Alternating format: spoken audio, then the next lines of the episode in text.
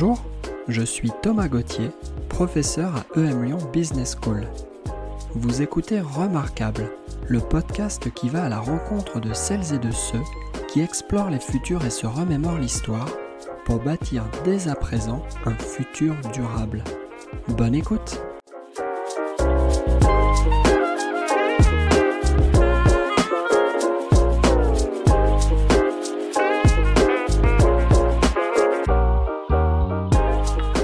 François Pitrel est journaliste environnement et climat sur la chaîne d'information en continu BFM TV. L'année dernière, il a coécrit un docu-fiction intitulé 2050 Ouvrons les yeux.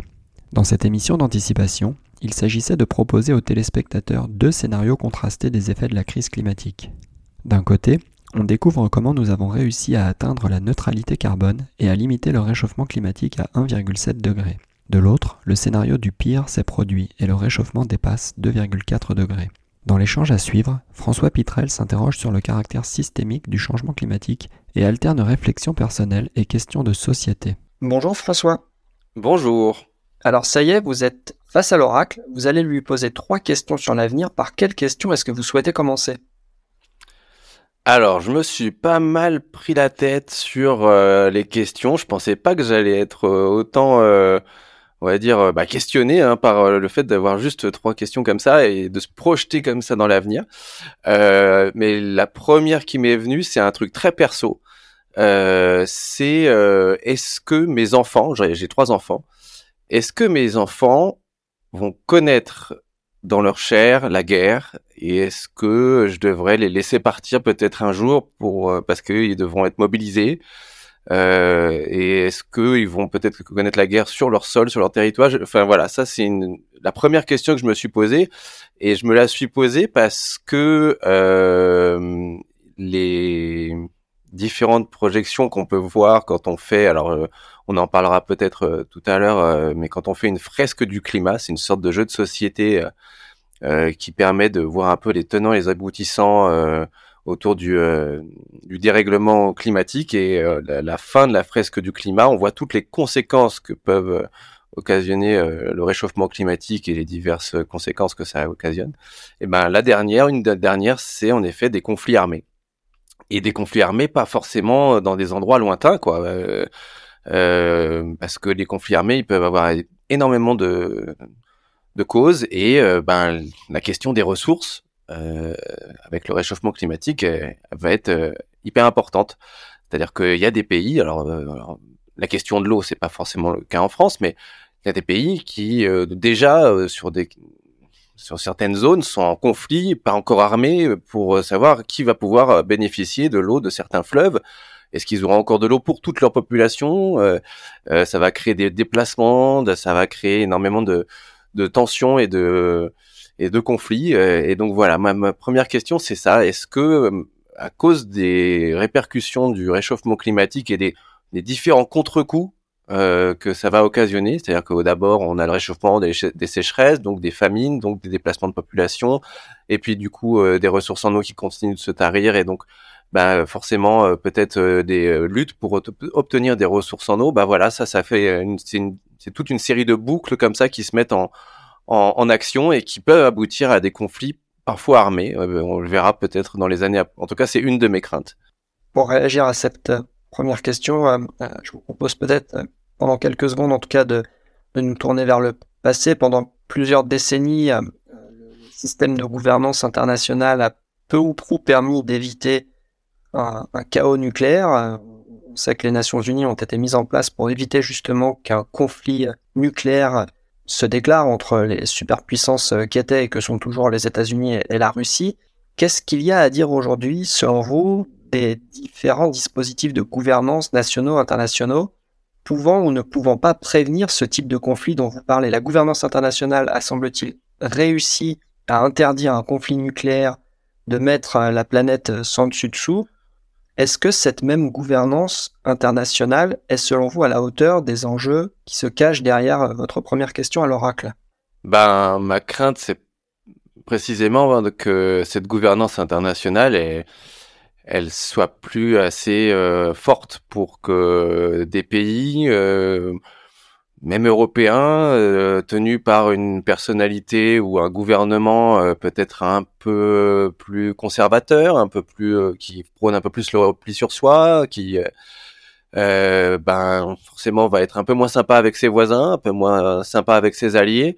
Ça peut créer des tensions si plusieurs pays se retrouvent dans la même situation. Et on voit que ben euh, dans pas mal de pays européens, euh, on a aujourd'hui des des gouvernements euh, souvent post-fascistes, on va dire, c'est-à-dire que inspirés de Mussolini en Italie, en Autriche, ils ont eu des gens qui étaient un peu avec certaines acquaintances avec l'extrême droite, parfois historiquement nazie. Donc il euh, y a un, repli nationaliste qui, pour moi, est pas un bon signal pour cette gouvernance internationale parce que généralement, on voit bien avec la Russie, euh, les pays qui sont euh, dans cette démarche un peu de repli sur soi, et eh ben, ils s'écartent des règles internationales et on se rend compte que, ben, en fait, on n'arrive pas trop à leur faire appliquer cette gouvernance internationale. Ils s'en foutent un peu des sanctions les Russes parce qu'ils ont les moyens de s'en foutre, hein, mais en tout cas pour l'instant, ils s'en foutent.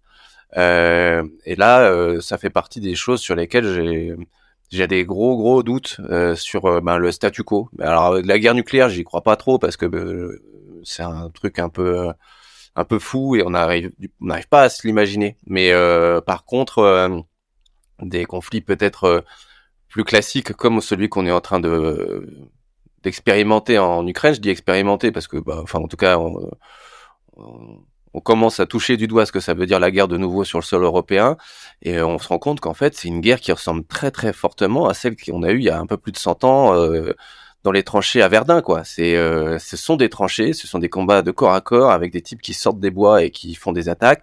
Enfin, on, évidemment il y a des drones, évidemment il y a de la technologie, évidemment il y a la menace nucléaire derrière, mais euh, c'est aussi une guerre très très classique en fait. Donc c'est aussi de ce type de guerre là que j'ai peur. Et alors pour reprendre cette analogie avec des conflits euh, passés, euh, on a pu voir euh, lors de ces conflits passés justement qu'au-delà de l'État régalien qui était en tête, je dirais, des efforts de guerre et des efforts de défense, le secteur privé aussi a été largement mobilisé. On pense peut-être plus lors de la Seconde Guerre mondiale à la mobilisation du secteur économique, du secteur productif et industriel pour outiller les armées et les doter des équipements dont ces armées avaient besoin quel pourrait être, selon vous, euh, le rôle que le secteur économique au sens large pourrait jouer dans euh, euh, l'empêchement d'un conflit ou de conflits multiples liés au dérèglement climatique C'est quoi les nouvelles bases d'un contrat social, peut-être pour utiliser un gros mot, qui viendrait lier puissance publique, puissances économiques et société civile? Alors bien sûr, ma question est très très vaste. Je serais ravi de tous les éléments de réponse que vous pourrez euh, proposer, même si à nouveau vous n'avez pas eu le temps de vous y préparer. Ouais, j'avoue, ça c'est une question qui me dépasse un peu. Euh, euh, j'ai des notions en politique et en diplomatie, mais et puis sur, les questions environnementales. Après, là-dessus, j'avoue, je suis un peu, je suis un peu comme tout le monde. Je suis un peu, voilà, j'observe que certaines entreprises euh, peuvent profiter de la guerre euh, dans, certaines situations, peuvent profiter du réchauffement climatique, euh, peuvent détourner les questions climatiques pour les mettre à leur avantage en faisant ce qu'on appelle du greenwashing, c'est-à-dire verdir sa façade et puis en réalité continuer de de produire des gaz à effet de serre dans de fortes quantités et donc euh, bah, se donner une bonne image et puis finalement pas forcément régler le, sujet. Est-ce que euh, ça serait pas la même chose dans une situation conflictuelle, c'est-à-dire qu'on aurait des, des, entreprises qui se mettraient du côté, euh, enfin voilà, du côté des fabricants d'armes. En gros, il y a certaines sociétés qui aujourd'hui investissent beaucoup l'Ukraine pour être présent et au jour où les Ukrainiens vont dire bah on va de nouveau devoir construire euh, euh, des, infrastructures, on a besoin de gens et ça ce sont des entreprises privées qui vont s'y mettre. Comment euh, ces contrats sont faits Quel est le jeu que jouent ces entreprises dans, dans ce genre de conflit Bah voilà, c'est toujours un peu complexe. Là-dessus, voilà, j'ai pas de réponse toute faite, mais il est vrai pas forcément une très forte confiance dans le secteur privé pour euh, pour résoudre ce genre de problème systémique, le secteur privé souvent il va se mettre du côté où, où le vent souffle et euh, voilà, je me trompe peut-être et c'est sûrement pas c'est une, une, énorme généralité parce que j'y connais pas grand chose et je suis pas chef d'entreprise. Mais euh, voilà, mais ça c'est tout à fait personnel. Alors je vous propose de repasser devant l'oracle. On a passé une petite dizaine de minutes devant lui déjà. Vous avez une deuxième opportunité de le questionner sur l'avenir. Qu'est-ce que vous voulez lui demander maintenant? Euh, Ma deuxième question, euh, c'est quand est-ce qu'on aura plus de pétrole? Euh, En fait, bah, comme tous ceux qui ont écouté un peu les les speeches et les livres de Jean-Marc Jancovici, qui a maintenant beaucoup beaucoup de surface euh, médiatique, euh, mais qui euh, en fait prêche un peu dans le désert depuis une dizaine d'années, ben on se dit qu'il y a un jour qui est pas si lointain, on va se retrouver peut-être sans pétrole. Et ça, euh, c'est pas une question de réchauffement climatique. C'est bien si en plus on se passe du pétrole rapidement pour éviter que le réchauffement climatique ne s'aggrave.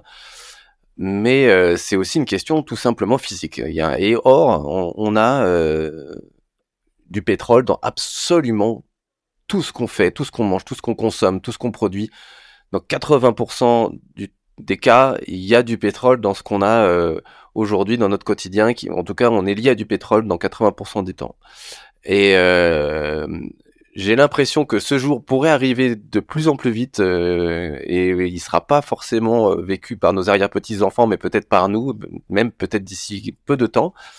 J'aimerais bien savoir quand, parce que ça c'est une question qui m'angoisse un peu, euh, parce que là encore une fois, quand on lit un peu les rapports de l'Agence internationale de l'énergie, quand on regarde un peu les publications des gens qui sont un peu spécialistes sur la question, on se rend compte que ben euh, la ressource en pétrole, elle commence fortement à baisser, et que quand cette ressource en pétrole baisse, eh ben c'est toute l'économie qui s'effondre euh, parce que euh, il y a la courbe de la production de pétrole et la courbe du PIB, elles sont intimement liées. Bah, ça c'est un des trucs que en tout cas m'a appris euh, euh, le travail de Jean-Marc Jancovici et de ses copains, euh, de Carbone 4 notamment, c'est que euh, les deux courbes peuvent quasiment se calquer. C'est-à-dire que quand le PIB baisse, on se rend compte qu'en fait la production de pétrole elle baissait. Oui, quand elle augmente, eh ben c'est pareil. Quand la reprise se fait en 2008, c'est parce que eh ben le pétrole de schiste a, été largement employé et qu'on a une nouvelle, de nouveau une production pétrolière qui remonte. Voilà, les deux sont intimement liés et on a plein d'indicateurs qui montrent que la production de pétrole là, elle va baisser et elle va baisser durablement et elle pourrait même un jour baisser de façon extrêmement rapide parce que ça va pas faire une grande courbe en cloche comme souvent on voit en économie les cycles voilà ça monte et puis arrivé euh, au pic on redescend à peu près au même rythme.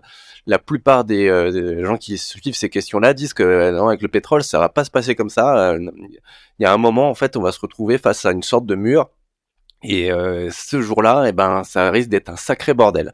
Donc, euh, j'ai l'impression qu'on va vivre ce jour-là dans pas si longtemps que ça. Donc ça, c'est vrai que c'est une grosse question que je me pose.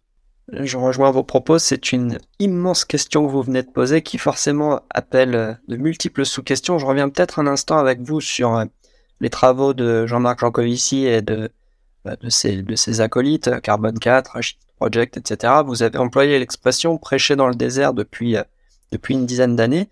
Vous êtes vous-même fin connaisseur euh, du milieu des médias, comment peut-on s'expliquer aujourd'hui, en 2023, désormais, donc un peu plus de 50 ans après la publication du rapport au Club de Rome des chercheurs du MIT, que cette lecture du monde à travers les déterminants physiques et biologiques continue d'être le fait de quelques experts qui très longtemps ont été sûrement moqués puisque leur lecture du monde paraissait peut-être apocalyptique, paraissait catastrophiste. Comment on s'explique aujourd'hui en 2023, au vu des connaissances sur lesquelles on est toutes et tous assis, que il nous reste extrêmement difficile de comprendre aussi le monde à travers sa substance physique et biologique et pas juste à travers des conventions sociales et économiques qui euh, nous, nous obsèdent au quotidien? Oh, c'est dément euh, comme, euh, comme question en fait. Il y a c'est abyssal euh, parce qu'en en fait, faudrait se plonger dans les neurosciences, il faudrait voir comment fonctionne le cerveau humain, qu'est-ce qui fait qu'on a envie de faire un truc et pas un autre, qu'est-ce qu'on a qui fait qu'on a envie d'entendre quelque chose et pas une autre. Euh, euh, je crois que c'est dans le livre Sapiens euh, que l'auteur dont, dont, le nom m'échappe, où il explique justement que notre cerveau, il a été façonné par des milliers et des milliers d'années d'évolution et que euh, un des facteurs euh, qui le fait euh, fonctionner, c'est souvent la l'immédiateté du profit, c'est-à-dire que il y a des expériences qui ont été menées, par exemple, sur sur des enfants qui sont assez marrantes qu'on peut voir en ligne sur YouTube où on voit le gamin il est face à un chamallow et le chamallow on lui dit si tu le manges pas, je reviens tout à l'heure, t'en auras un deuxième. Et en fait, 8 fois sur 10, le gamin mange le chamallow avant que l'adulte ne revienne dans la, pièce. Et ça, ça vient d'un truc vraiment apparemment extrêmement lointain dans notre cerveau, qui est euh, issu en fait de notre euh, évolution, et qui, euh, bah, lorsqu'on se retrouvait avec des sources de nourriture sucrées face à nous, comme on avait très peu de sucre dans la nature de façon naturelle, ou très peu en tout cas en, en abondance, dès qu'il y avait du sucre, on en bouffait le maximum, quitte à vider l'arbre de cerise, parce qu'on savait pas si on allait pouvoir en retrouver sur notre chemin un jour. Et j'ai l'impression qu'avec le pétrole, c'est un peu pareil. Euh, on est face à une sorte de truc sucré qui sert à tout, qui nous, qui tient dans très peu de place pour faire énormément d'énergie. Et c'est un super bonbon qui fait fonctionner euh, toutes nos machines, tous nos appareils, qui nous a totalement révolutionné la vie. Et du coup, quand on nous dit il y en aura plus, on a plutôt envie d'entendre le mec qui va nous dire si si, vous en faites pas, il y en aura encore. Et euh, et ça, euh, voilà, ça, je pense que c'est lié à ça. Mais parce que oui, euh, concrètement, euh, les mecs de, de, comme Jean Covici, et puis pas que lui. ben, ils disent ça depuis des années et de façon extrêmement documentée, rationnelle voilà quoi. Et, et, nous, on est tous collectivement à se dire ah mais non, mais on en retrouvera encore du pétrole, il y en aura, je suis sûr. Et puis euh, bah en fait, euh, plus ça va, plus on se dit euh, peut-être qu'ils avaient raison. Voilà.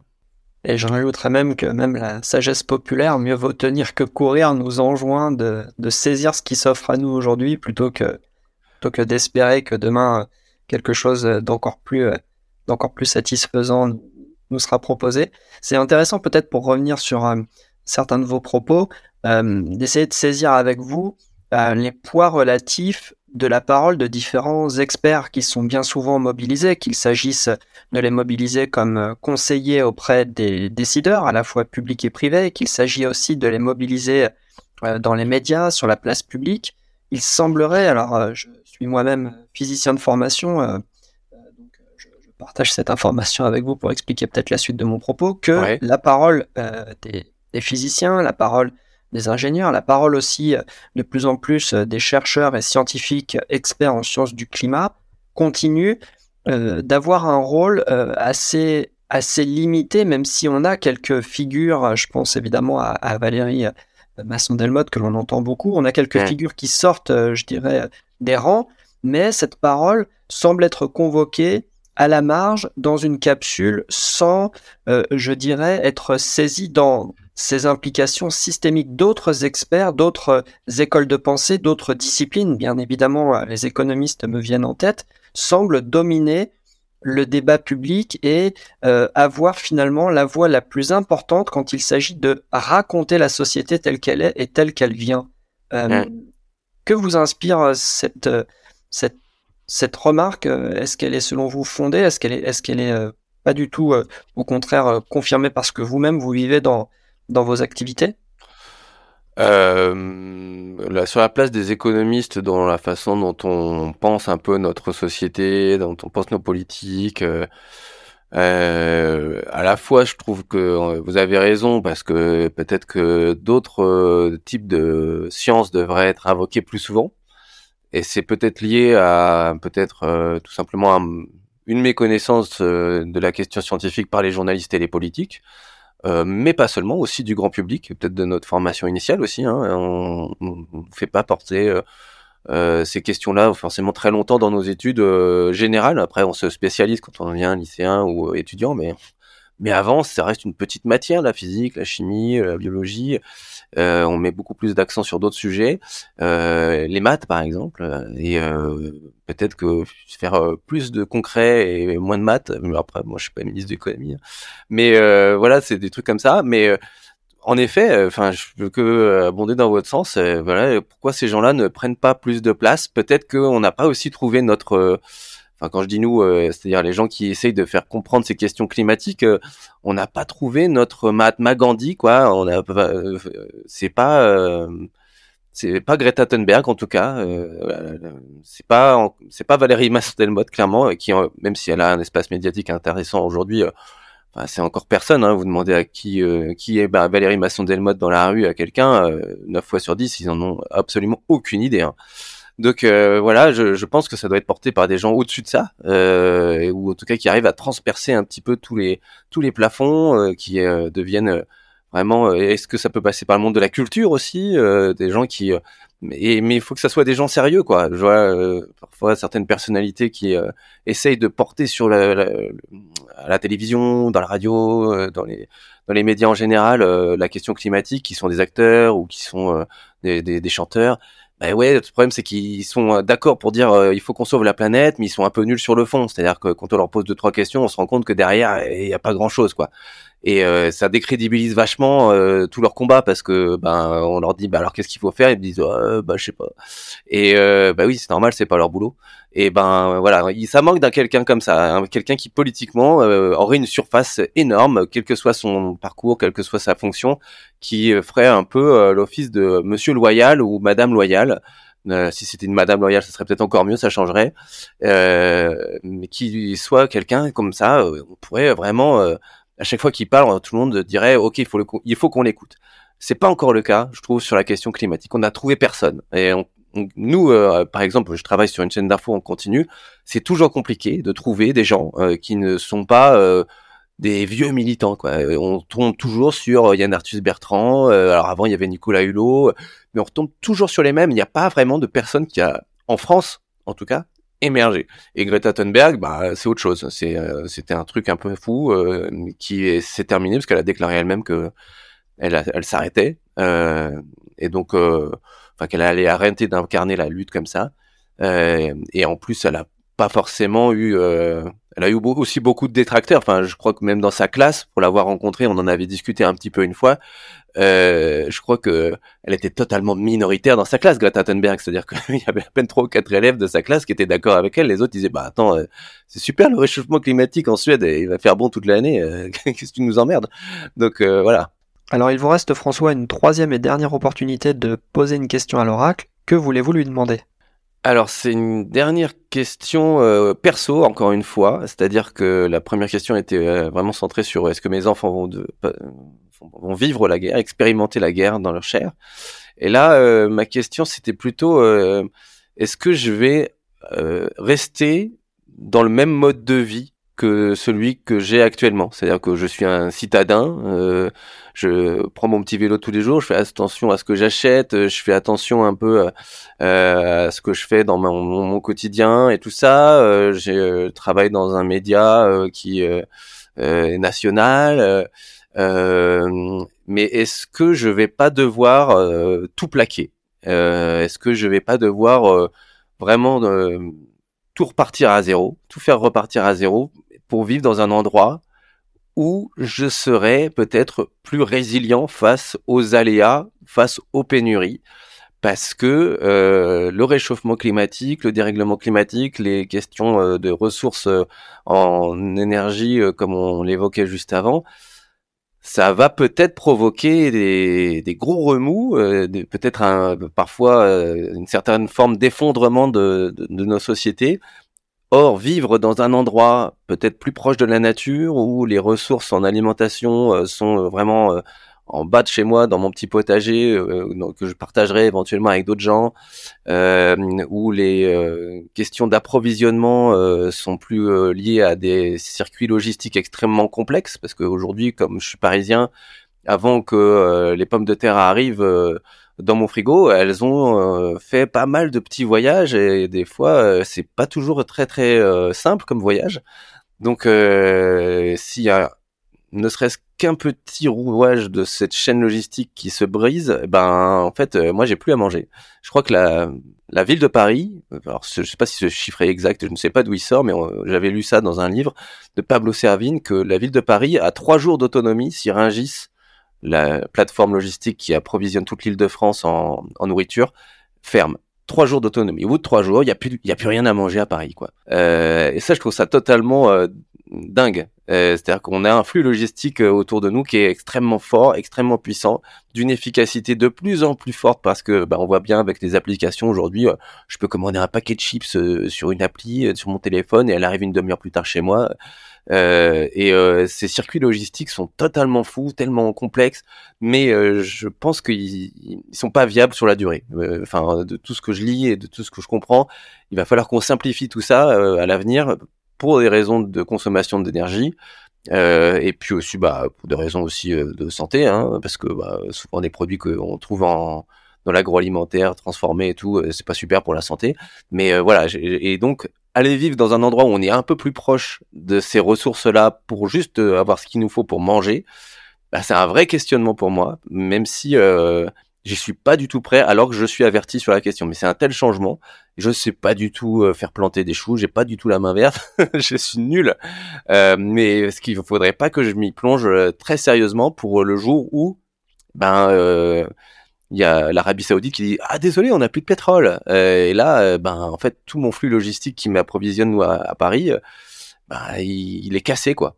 La question là que vous posez à l'oracle elle est vertigineuse pour ne pas dire autre chose. J'ai envie peut-être de, de, prolonger ce questionnement en faisant référence à un terme que vous avez employé à quelques reprises en formulant cette question, le terme de complexe ou complexité. Vous parlez de mode de vie aujourd'hui, en particulier en milieux urbains, euh, qui sont complexes, qui sont appuyés sur des chaînes logistiques dont on a beaucoup de peine à comprendre le fonctionnement, dont on a beaucoup de peine à imaginer aussi pouvoir euh, faire sans. Comment, euh, selon vous, peut-être d'après ce que vous captez de, de, de de, l'ambition ou de, ou de l'intention ou de la sensibilité du, grand public, comment imaginez-vous que cette décomplexification puisse être euh, un acte euh, individuel en ce qui en ce qui vous concerne que, que peut-être vous allez vous allez entreprendre mais euh, euh serve potentiellement de pilier à un projet de société. Est-ce que on peut imaginer selon vous, je suis un petit peu navré de vous retourner la question, mais est-ce qu'on peut imaginer selon vous une organisation de la société, on va parler de la société française pour parler d'un périmètre que l'on comprend à peu près, est-ce qu'on peut imaginer qu'un projet de société repose au moins en partie sur un choix collectif, ensuite traduit par des actes euh, individuels, coordonnés peut-être avec d'autres actes individuels, vers moins de complexité? Comment est-ce que la chose peut s'articuler dans un climat, euh, je dirais, euh, apaisé et de non-violence? Je reviens à votre première question à l'oracle, puisqu'il me semble que la dimension de violence latente est une dimension qui vous préoccupe. Comment est-ce que l'on fait, euh, euh, peut-être pas machine mais comment est-ce que l'on redirige notre, euh, notre projet, notre envie, notre horizon vers moins de complexité? Ouais, je suis pas politique et je suis pas du tout spécialisé sur ces questions de logistique, mais en tout cas, je, vois bien en fait la tension que ça met dans la société dès qu'il manque un peu de quelque chose.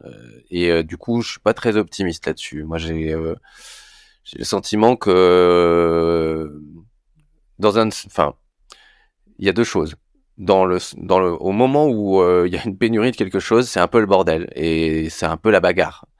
Alors quand c'est juste du PQ, ça va.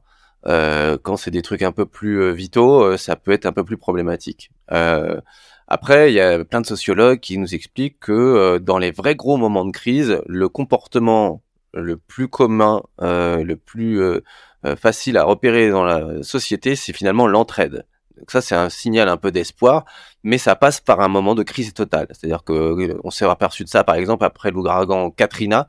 Là, je vous revois à ce livre de Pablo Servigne qui s'appelle Comment tout peut s'effondrer, qui est euh, hyper riche euh, et qui raconte justement que après l'ouragan Katrina, il y a eu des alertes euh, des shérifs de la Nouvelle-Orléans qui, après l'ouragan, disaient attention, il y a des pilleurs, ils vont euh, dans les quartiers, ils sont armés, c'est très dangereux, faites attention.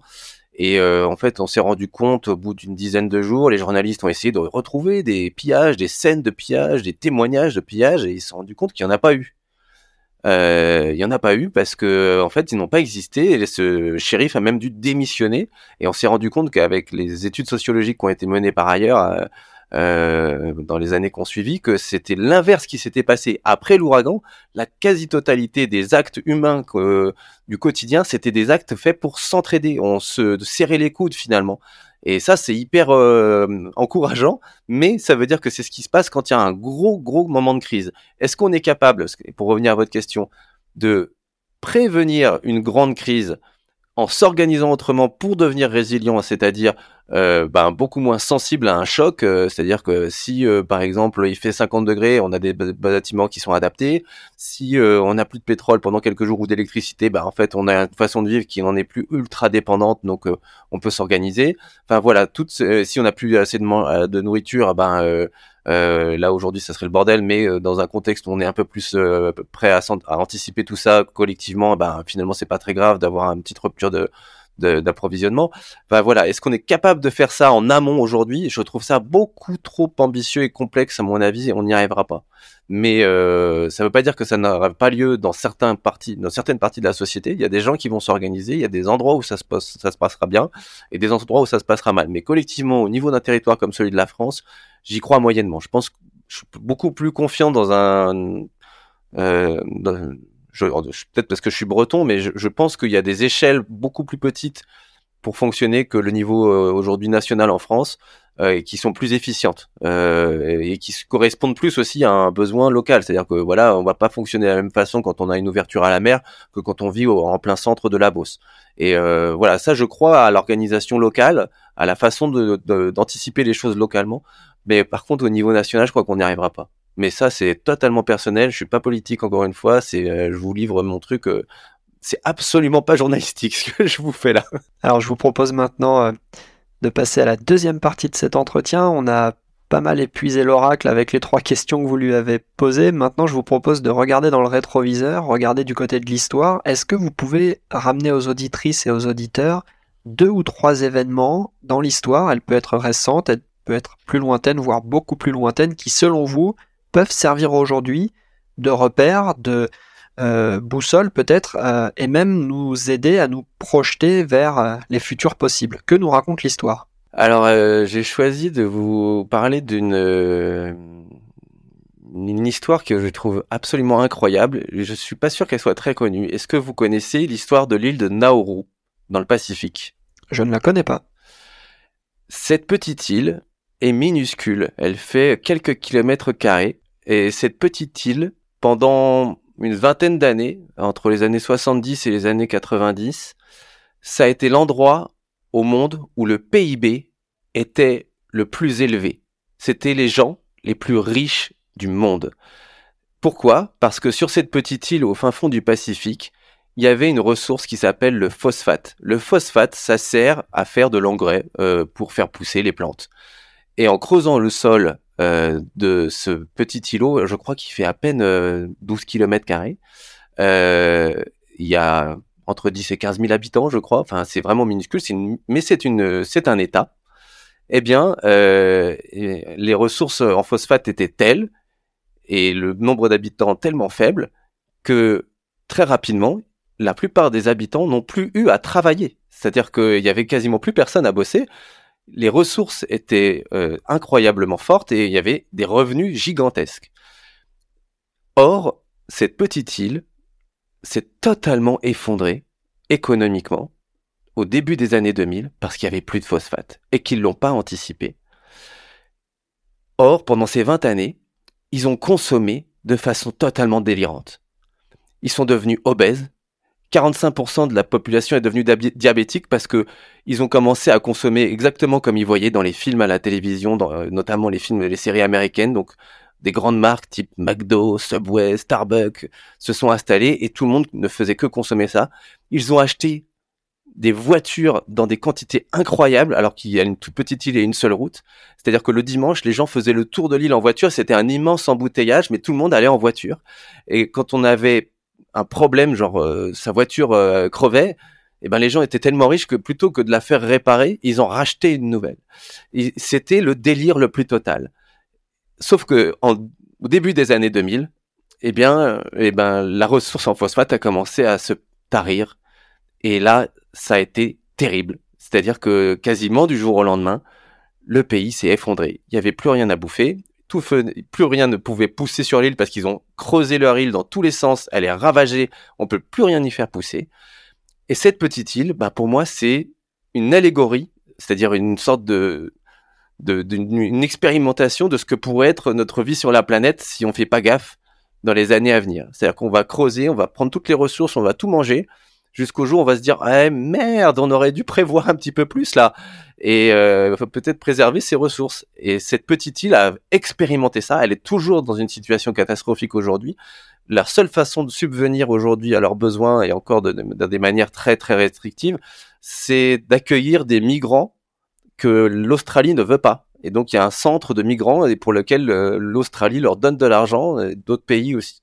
D'autres pays ici euh, donnent un petit peu de sous, mais euh, voilà. Et aujourd'hui, ils n'ont plus rien. Ils et ici, il y a aussi les ressources euh, en pêche, c'est-à-dire qu'ils autorisent certains gouvernements à pêcher dans leurs eaux territoriales et en échange d'un peu d'argent. Mais cette situation est absolument dramatique. Or, ils ont vécu des années de faste comme on n'en aura jamais à, ce niveau-là, même dans les pays les plus développés. C'était la folie totale. Les gens racontent que pendant lors des anniversaires, par exemple, on va euh, offrir un arbre et à la place des fruits de l'arbre, c'est des billets de banque. Enfin voilà, c'était la folie la plus totale et ils ont tout mangé en quelques années. Ce qui est assez incroyable alors dans le récit que vous faites euh, de cette île, c'est que c'est peut-être presque une sorte euh, de fonction avance rapide que, nos sociétés pourraient faire aujourd'hui euh, si elles souhaitaient s'imaginer dans un monde de, de l'après-pétrole dont vous parliez aussi euh, un petit peu plus tôt dans la question. Exactement. Ce que je trouve très intéressant aussi dans cette non pas anecdote dans, dans, dans, dans, cette, dans cette histoire, c'est que elle peut être euh, elle peut être vécue de l'intérieur. On peut très bien imaginer euh, et étudier. Et j'imagine du coup que c'est un objet d'étude pour différentes disciplines, comment une, une société euh, très, autonome, d'après ce que vous en dites, peut précipiter sa fin à la manière dont euh, Jared Diamond nous parlait de civilisations plus anciennes, qu'il s'agisse de l'île de Pâques ou d'autres, qui ont chacune précipité leur, leur fin, vraisemblablement, même si cette thèse est contestée, en surexploitant des ressources dont elles, dont elles disposaient. Oui, exactement. Et euh, donc je vous invite, euh, il y a une BD qui s'appelle Les Vieux Fourneaux, qui est une BD assez marrante, euh, qui dans un de ses premiers tomes revient sur cet épisode. c'est comme ça que je l'ai découvert. Et je me suis dit c'est pas possible, c'est quoi cette histoire? J'en avais jamais entendu parler. Et en fait j'ai été voir un petit peu et, si exactement, il y a eu d'ailleurs on peut encore le voir, il y a un reportage fait par Arte au début des années 2000 euh, on voit encore, c'est les images les plus récentes en français que j'ai trouvé, euh, où on peut voir euh, un petit peu la façon dont il fonctionne après coup, parce que ben du coup c'est devenu euh, une catastrophe humanitaire ce truc. Et en effet, on est sur un truc et c'est ça, ils ont fait avance rapide. Voilà, c'est exactement ça. le seul souci, c'est que j'ai l'impression que ils, se sont pas rendus compte qu'ils étaient assis sur un truc qui était une denrée finie, c'est-à-dire une ressource qui allait se tarir un jour. Et j'ai l'impression que nous, c'est pareil, quoi. Voilà, exactement. C'est un parallèle. Alors après ce premier repère historique, euh, je vous demande forcément de nous en partager un deuxième, s'il vous plaît. Ben, le deuxième repère historique, j'en ai un peu parlé tout à l'heure, euh, mais euh, en fait, c'est les grandes catastrophes type Katrina aux États-Unis, mais ça peut être aussi ce qu'on a vécu au Pakistan. Je trouve que les, on apprend beaucoup en fait euh, de l'état de nos sociétés et de la façon euh, dont elles sont organisées par les grandes catastrophes climatiques qui nous frappent. Euh, c'est pas un événement en particulier qui me touche euh, ou que je vais essayer de développer. C'est vraiment ces catastrophes climatiques qui se multiplient et qui vont continuer de se multiplier dans les années à venir, quelle que soit la trajectoire climat qu'on va emprunter on sait que les événements, climatiques sévères vont être de plus en plus nombreux. Et euh, à chaque fois que ces événements climatiques interviennent, on se rend compte du niveau soit d'impréparation, soit de désorganisation, euh, et souvent aussi du niveau de dépendance qu'on a face à certains, certaines choses. Euh, et je trouve qu'on apprend énormément de ces choses-là. Donc, euh, bah voilà, euh, par exemple, moi j'ai vécu en tant que reporter la grande tempête de Xintia qui s'était déroulée en Charente. Alors on disait que c'était une tempête qui n'arriverait qu'une fois tous les 100 ans. le documentaire que j'ai écrit il y a quelques mois montre que ce genre d'événements climatiques devraient être beaucoup plus fréquents, genre tous les 5 à 10 ans à partir de 2050 en France. Et donc ça veut dire que des événements où la mer rentre euh, submerge une partie de nos côtes et euh, rend inhabitable une partie de notre euh, littoral, c'est quelque chose qui en fait va arriver dans très peu de temps. Et j'ai l'impression qu'on ne s'y prépare absolument pas, que on investit toujours autant dans des résidences secondaires au Cap Ferret, qui est un endroit qui est quasiment au niveau de la mer, où il y a sûrement une durée de vie qui est qui se compte en à peine quelques dizaines d'années, Enfin voilà, j'ai l'impression qu'on est totalement encore à côté de la plaque euh, là-dessus. Or, euh, ces événements climatiques sévères nous montrent que il faut absolument qu'on s'adapte, qu'on mette en place des. Ok, le réchauffement climatique, on a merdé, euh, il va falloir qu'on limite au, maximum, mais il va avoir lieu. Le réchauffement, ça y est, il est enclenché. On va faire 1,5, 2 degrés, peut-être plus, et ça va avoir des répercussions. Maintenant, préparons-nous. Et en fait, toutes ces catastrophes passées montrent qu'on est mal préparé. On a des organisations territoriales, on a des, euh, digues qui n'existent pas, on a des, euh, plans d'occupation des sols qui sont euh, erronés, on a des populations qui sont pas situées aux bons endroits, et ça pour éviter que ce soit catastrophique autant et qu'on n'ait pas des bilans humains trop lourds, au-delà de la catastrophe économique que ça peut occasionner, hein, ces, ces catastrophes, il y a aussi des fois juste le bilan humain immédiat. Ben, je crois que là, il faut qu'on apprenne beaucoup plus de ces, de ces moments de, où le climat nous, nous a dépassé et euh, pour qu'on survienne un peu plus, enfin qu'on arrive à survivre un petit, un petit peu mieux dans les années à venir, parce que j'ai le sentiment, mais parce que voilà, peut-être que je suis trop euh, aussi sur ces questions-là, euh, qu'on n'est pas prêt. Alors j'entends à travers ce repère historique que malheureusement notre bibliothèque des catastrophes ne fait que s'étoffer au fur et à mesure des semaines, des mois et des années qui passent. On a une capacité de fabriquer de la mémoire collective autour de ces catastrophes qui est euh, apparemment insuffisante, en tout cas pour orienter nos, prochaines décisions, nos, prochains actes. On reviendra un petit peu sur ce sujet de, mémoire et par parallèle avec la mémoire du passé, euh, je vous proposerai d'évoquer une, une notion qui, d'après moi, a été incarnée quelque part dans l'émission 2050 Ouvrons les yeux, qui serait celle de mémoire des futurs, mais euh, gardons ça peut-être pour dans quelques instants. Avez-vous peut-être un dernier repère historique que vous souhaiteriez partager? Alors euh, là comme ça, du coup j'en avais préparé que deux. Euh, bah après, ouais, mais ça va peut-être être un peu du déjà vu quoi. C'est le rapport Meadows quoi, le, le ce fameux rapport qui définit un peu les limites de notre planète et qui dit que bah la croissance économique, au bout d'un moment, elle pourra plus continuer indéfiniment parce qu'on va se retrouver face à des limites physiques. Et euh, ce, ce, ce, rapport, qui en fait, contrairement à ce que beaucoup de gens pensent, n'a pas été écrit par Monsieur Denis Meadows, mais par sa femme, euh, en grande partie. Euh, ça fait partie des oubliés EES euh, de l'histoire. Euh, eh bien, ce rapport, il est aujourd'hui, il s'avère être juste, quoi. C'est-à-dire que tout ce qu'ils avaient un peu calculé, ben, les trajectoires qu'ils avaient imaginées. Elles ont été euh, recalculées plein de fois et tout, mais euh, c'était leur intuition était la bonne. À l'époque, ça avait fait déjà un petit peu de bruit, mais personne n'avait vraiment pris en compte euh, leurs conclusions dans leur politique. Les, en tout cas, les hommes politiques des différents pays développés on dit waouh ouais c'est un gros travail hyper intéressant mais c'est sûrement pas pour tout de suite on va on aura le temps de, s'y pencher et puis bah en fait aujourd'hui on se rend compte qu'on a perdu 50 ans alors le rapport Meadows, euh, c'est vrai, a eu euh, un écho euh, peut-être plus particulier l'année dernière, puisque c'était ses, 50 ans. Ça a été l'occasion à, Dennis Meadows, l'un des, des rescapés de l'équipe du MIT, de, s'exprimer. Peut-être une, question plus directement liée à, à, votre pratique professionnelle, aux communautés que vous fréquentez.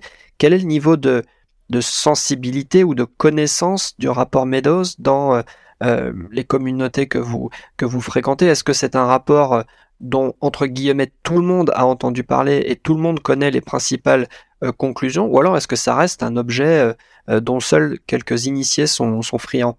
Ah bah si, clairement, personne. Hein. franchement...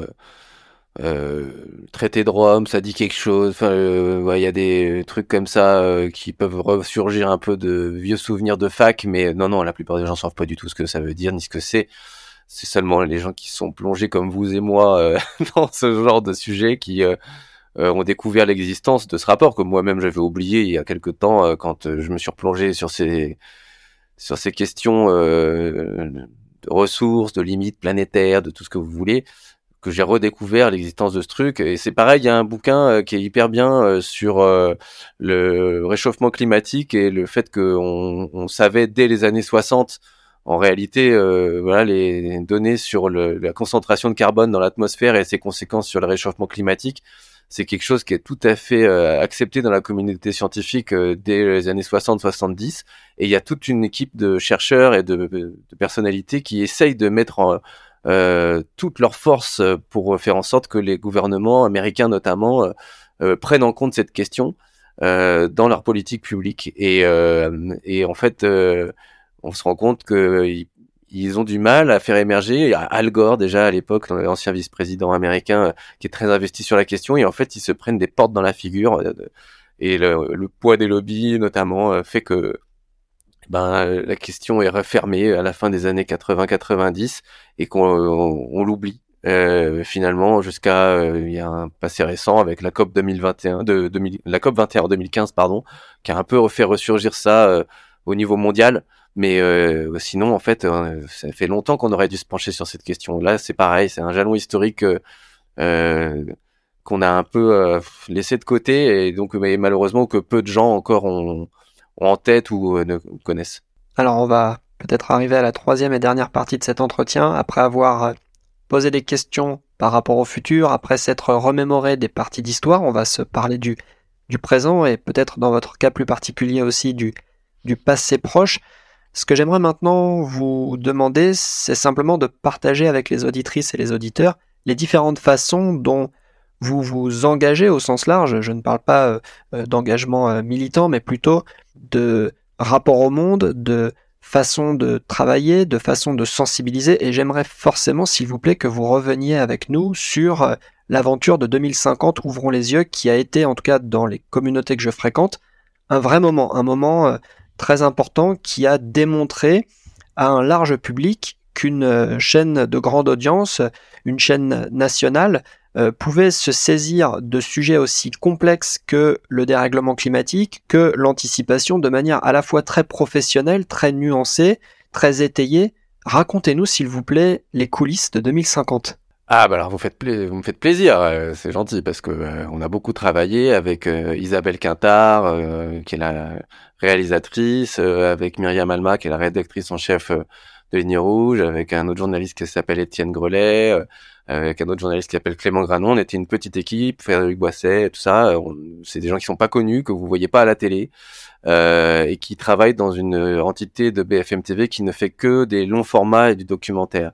Et euh, un des journalistes, euh, il y a un petit peu moins d'un an, euh, euh, a cette idée un peu folle d'imaginer 2050 en documentaire, en se disant, ben voilà, sur quoi on pourrait avoir des changements dans notre quotidien. Euh, imaginons la vie en 2050. Euh, et, c'est là où en fait, moi, je me suis rendu compte du niveau de connaissance finalement de mes collègues, parce que moi, c'est quelque chose forcément, euh, puisque je traite surtout moi des questions d'environnement et de climat dans mon dans mon quotidien, c'est des choses sur lesquelles je suis un peu averti. Et je me suis rendu compte du gap qu'il y avait entre moi et mes collègues sur ces questions-là. C'est-à-dire que ils n'avaient pas du tout euh, pris conscience de la gravité de la situation sur le plan climatique, de l'urgence de la situation sur le plan climatique, euh, de la du mur énergétique face auquel on est en train de se confronter. Euh, et euh, du coup, ça a été énormément de discussions, de débats, de lectures, euh, euh et pour moi vraiment hyper enrichissant parce que ça m'a fait me replonger dans plein de choses, que des, des lectures que j'avais repoussées en me disant de toute façon ça parle de 2050. et donc voilà, on s'est tous remis à réfléchir à ces questions-là. Et puis après, il a fallu commencer à imaginer comment on fabrique. comment, qu'est-ce qu'on filme Parce que nous, notre boulot d'habitude, c'est de partir dans un endroit dans le monde, de voir à quoi ça ressemble, de revenir avec euh, ben, euh, des rushs et puis de les monter et puis d'en faire un résumé. On appelle ça un reportage ou un documentaire. Là, c'est l'inverse, c'est-à-dire que c'est de la fiction, on imagine quelque chose qui, on ne sait même pas si ça arrivera, et on a zéro image pour l'illustrer. Comment fait-on? Et avec quels moyens fait-on? Euh, Parce que bah voilà, on fait pas du cinéma, nous, on fait pas de l'animation. Euh, voilà, l'idée assez rapidement est arrivée de dire bah qu'est-ce qu'on sait faire nous à BFM TV Bah euh, une émission. On sait faire des émissions de télé quoi. Donc faisons une émission de télé qui se passe en 2050 et dans laquelle on va pouvoir dérouler euh, différents éléments. On imagine euh, voilà un futur proche où ben et puis on essaye de faire quelque chose qui donne envie parce que c'était ça aussi la demande. On, on avait tous été marqués par euh, euh, la série, enfin le film sur Netflix euh, qui s'appelait Don't Look Up. Euh, que je vous conseille si vous l'avez pas vu, donc qui parle d'une météorite qui arrive sur la Terre, c'est une allégorie du réchauffement climatique. Et ben on s'est dit, mais nous journalistes aujourd'hui dans une grande chaîne, il faut pas qu'on soit traité de gens qui soient dans la même situation, qui ne veulent pas regarder au-dessus d'eux et qui ne veulent pas regarder un peu plus loin que le bout de leur nez. Et euh, donc on s'est dit, euh, il faut qu'on en fasse quelque chose aussi euh, de positif, dans le sens où il faut donner, pas envie, mais il faut donner les clés aux gens qui ont envie de se pencher sur cette question. voilà, qu'est-ce que je peux faire? Quels sont les leviers qu'on va pouvoir actionner collectivement? Qu'est-ce qui ferait que en 2050, on soit pas dans une situation trop catastrophique? D'un point de vue climatique et donc politique parce que bah ça a créé comme je vous l'ai dit au tout début de la discussion plein de boucles de d'action, de rétroaction, le réchauffement climatique, ça peut engendrer pas mal de conséquences. Si on le limite, on limite ses conséquences, euh, en tout cas des conséquences négatives. Et eh ben euh, voilà, donc euh, faisons un journal qui explique comment on a fait, mais une édition une édition spéciale, mais mais ne soyons et puis après on est arrivé le petit génie sur votre épaule, vous savez comme dans les films de Disney, vous avez le petit génie blanc et le petit génie le petit diable en rouge. Euh, celui qui a la bonne conscience et la mauvaise conscience, et il y a la mauvaise conscience qui était, eh, dis-leur quand même que ça risque d'être la merde. Hein. Donc euh, on s'est dit, il faut qu'on fasse une autre partie dans le documentaire, on fasse un coup de théâtre et, euh, et qu'on dise, voilà, par contre, si on fait pas certains efforts, si on ne met pas en place certaines choses, voilà ce qui risque, ce qui risque d'arriver. Donc voilà, et donc le, ben voilà, ça a été énormément de réunions. On a été totalement libre pour les gens qui se posent des questions sur la liberté des médias, etc. On a fait exactement ce qu'on voulait, euh, au, rythme qu'on voulait, euh, euh, les gens qu'on voulait. Euh, on a été prise avec aucun lobby. On a par contre parlé à plein de gens. Ils sont pas tous présents dans le documentaire ou dans les remerciements, mais on a vraiment énormément consulté, et notamment des scientifiques, euh, pour nous donner un peu leur avis sur. Ça a été revisé, révisé scientifiquement, c'est-à-dire que nos textes, on les faisait relire par plusieurs personnes spécialistes d'un sujet, spécialistes des transports, spécialistes de l'agriculture, spécialistes de l'énergie, pour être bien sûr que ce qu'on dit était plausible. L'idée, c'était pas que ce soit souhaitable ou euh, envisageable, c'était juste est-ce que c'est plausible? Est-ce que euh, se retrouver avec, euh, par exemple, la Seine à sec en plein milieu du, mois d'août, est-ce que c'est plausible?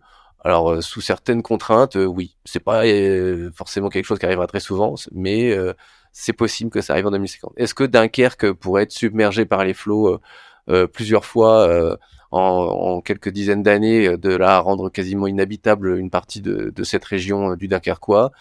Ouais, c'est plausible. Donc voilà, et tout ça, c'est pas sorti seulement de nos lectures ou de nos, têtes. On a à chaque fois essayé de faire en sorte que ce soit très carré, tant que ça peut l'être, puisque évidemment personne ne sait ce qui va se passer en 2050. Euh, mais euh, d'un point de vue scientifique, c'était plausible. Et alors, euh, au-delà des, deux scénarios qui, comme je le disais un petit peu plus tôt, sont, tous les deux très nuancés, tous les deux plausibles, et vous avez indiqué là à l'instant les façons dont vous avez procédé pour garantir cette plausibilité. Ce qui était assez particulier dans cette émission d'anticipation, c'est que la parole a aussi été donnée à la première ministre, Elisabeth Borne, lui permettre de raconter finalement euh, quels pourraient être les actes posés par le gouvernement pour orienter la société française dans une direction euh, que l'on jugerait plus, plus souhaitable.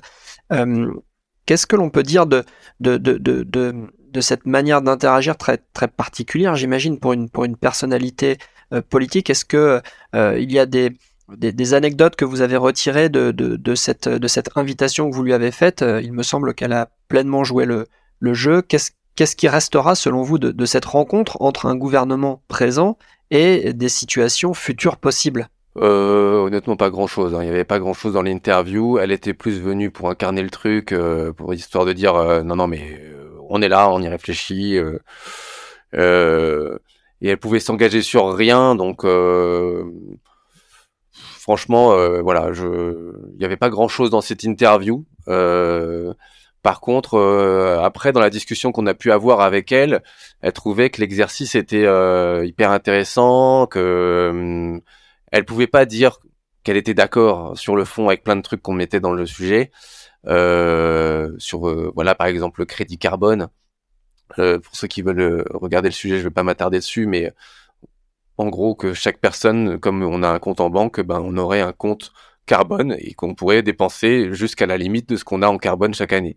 Ben ça elle dit euh, ben oui non je vais pas m'engager sur un truc pareil sachant que le fait d'augmenter 6 centimes l'essence il y a trois ans ça a foutu le feu à la France euh, je vais pas euh, m'engager sur un truc pareil à l'antenne, quoi. Voilà. Mais on sent que sur le fond, elle est pas, enfin, elle trouve que c'est une excellente idée. Elle dit juste, moi, je pense que c'est pas applicable. Euh, elle a peut-être raison. Mais euh, voilà, j'ai trouvé qu'elle était hyper intéressée par la démarche et que elle avait envie d'être présente euh, sur un sur un événement comme celui-là, mais aussi pour des raisons tout à fait politiques. C'était la COP qui alors je sais plus, elle se terminait ou elle commençait. Enfin, c'était le premier jour ou le dernier jour de la COP euh, en Égypte. Enfin, il y avait un, il y avait un timing médiatique qui faisait que ça avait du sens pour elle d'être là, mais pas forcément beaucoup d'intérêt de d'annoncer des choses. Donc voilà, euh, je retiendrai juste que euh, même pour elle, c'était dur de, le dire ouvertement, mais évidemment, on était plutôt dans le vrai, même selon elle, elle a la confiance à peu près de tout ce que, enfin, beaucoup plus que nous même de, tout ce que implique la transition écologique et énergétique. Euh, parce qu'elle ça la coltine au quotidien. C'est quelqu'un qui connaît très bien ce sujet-là euh, et qui malheureusement aussi est tenu par plein d'impératifs politiques. Alors j'ai une euh, dernière question peut-être à, vous poser avant de, conclure notre, notre échange. Avez-vous eu des retours particuliers de la part des téléspectatrices et téléspectateurs? Ça peut être des commentaires laissés ici ou là, ou peut-être même des messages qui vous auraient été adressés. Et puis, question corollaire, euh, est-ce que ce type d'exercice d'anticipation, d'émission d'anticipation pourrait devenir euh, peut-être dans un format plus léger puisqu'on ne peut que mesurer les efforts qui ont été fournis pour produire cette, euh, soirée. Est-ce que des, des, moments d'anticipation pourraient, selon vous, trouver leur place dans, la grille des programmes d'une chaîne de grande, de grande audience? Alors, euh, les retours qu'on a eus, ils sont vraiment très bons. Euh, ça, on est très content et parce que malheureusement, l'audience le jour même a été assez mauvaise, euh, voire médiocre. C'est-à-dire qu'on n'a pas fait beaucoup plus d'auditeurs qu'un jour normal. or, c'était une édition spéciale qu'on avait essayé de teaser, c'est-à-dire d'annoncer un peu à l'avance sur l'antenne en disant regardez lundi, on fait un documentaire incroyable d'anticipation et puis bah finalement il y avait Hanouna en face et les inconnus euh, qui faisaient leur comeback et du coup on s'est fait éclater. Donc euh, il y a eu très peu de gens par rapport. Enfin il y a eu des gens, hein. il y a eu 300 000 téléspectateurs à peu près, mais c'est euh, malheureusement dans la moyenne de ce qu'on fait d'habitude. Quand il y avait 2 millions de personnes qui regardaient Cyril Hanouna faire un retour sur ses frasques avec un député de la France insoumise. Voilà, ça c'est le monde des médias malheureusement. Les gens disent tout ce qu'ils veulent regarder Arte et puis fait, quand tu regardes les chiffres, ils sont pas forcément sur Arte. Bon voilà, après les retours des gens qui l'ont vu, et eh ben ils sont extrêmement forts, extrêmement bons. Euh, les scientifiques notamment qui euh, nous ont beaucoup remercié euh, de cet exercice de, de, pédagogie qu'on a fait autour de cette question du réchauffement climatique et des, des crises à venir. et c'était quoi la dernière partie de la question? C'était sur est-ce que un rendez-vous euh, ah oui un rendez-vous futur pourrait devenir quelque chose non, alors euh, moi je suis dans une chaîne d'infos euh, qui fonctionne par rapport à l'actualité. Donc euh, c'était vraiment un truc un peu événementiel par rapport à un événement qui était la COP et donc on colle un peu ce genre de sujet par rapport à un agenda médiatique. Après là on a une réflexion sur un autre sujet qui est pas forcément très éloigné même si c'est pas tout à fait la même chose. On, on la réalisatrice qui s'appelle Isabelle Quintard là, a lancé un nouveau euh, projet qui imagine qu'est-ce qui se passerait si euh, il y avait une bombe nucléaire qui était euh, envoyée par les Russes sur l'Ukraine. Et on imagine pendant du coup tout le documentaire un peu comment ça se passe au niveau de l'État. Qu'est-ce qui se passe le, le, président de la République? Est-ce que il est réveillé en pleine nuit? Est-ce qu'il appuie sur un bouton? Comment ça se passe concrètement en fait la riposte qu'est-ce qui se passe quand il y a une bombe nucléaire qui, qui frappe une partie de l'Europe ou en tout cas de nos voisins avec les Ukrainiens Quel est l'enchaînement des, des réunions à l'international? Quelles sont les conséquences sur le terrain? À quoi ça ressemble une explosion nucléaire? Qu'est-ce que ça dévaste? Quelles sont les conséquences à long terme, moyen terme? Euh, et donc, euh, elle essaye d'imaginer ça dans un petit euh, documentaire qu'elle est en train de, tourner en ce moment même, que, auquel je participe de façon assez éloignée, mais voilà. Mais ça sera pas un rendez-vous récurrent, quoi. Voilà. en fonction des bonnes idées qu'on aura, on fera des choses dans ce dans ce style-là, mais sur une chaîne d'infos en continu, on est surtout lié à l'actualité, ce qui vient de se passer et pas ce qui va se passer dans, dans 100 ans mais euh, sauf si euh, bah, l'actualité comme la guerre en Ukraine peut nous faire poser des questions dans ce genre-là. Eh bien, écoutez, je vous propose qu'on referme notre euh, échange avec ces, derniers mots et aussi avec ce, regard en coulisses de 2050. Ouvrons les yeux. Merci beaucoup François pour votre temps, vos réponses et les éclairages que vous nous avez fournis pendant presque une heure. Merci beaucoup. Merci de m'avoir écouté jusqu'au bout.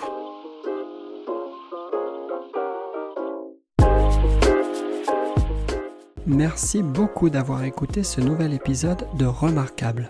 Pour ne rien rater des prochains épisodes, abonnez-vous sur votre plateforme favorite et n'hésitez pas à laisser une note et à parler du podcast autour de vous. À bientôt!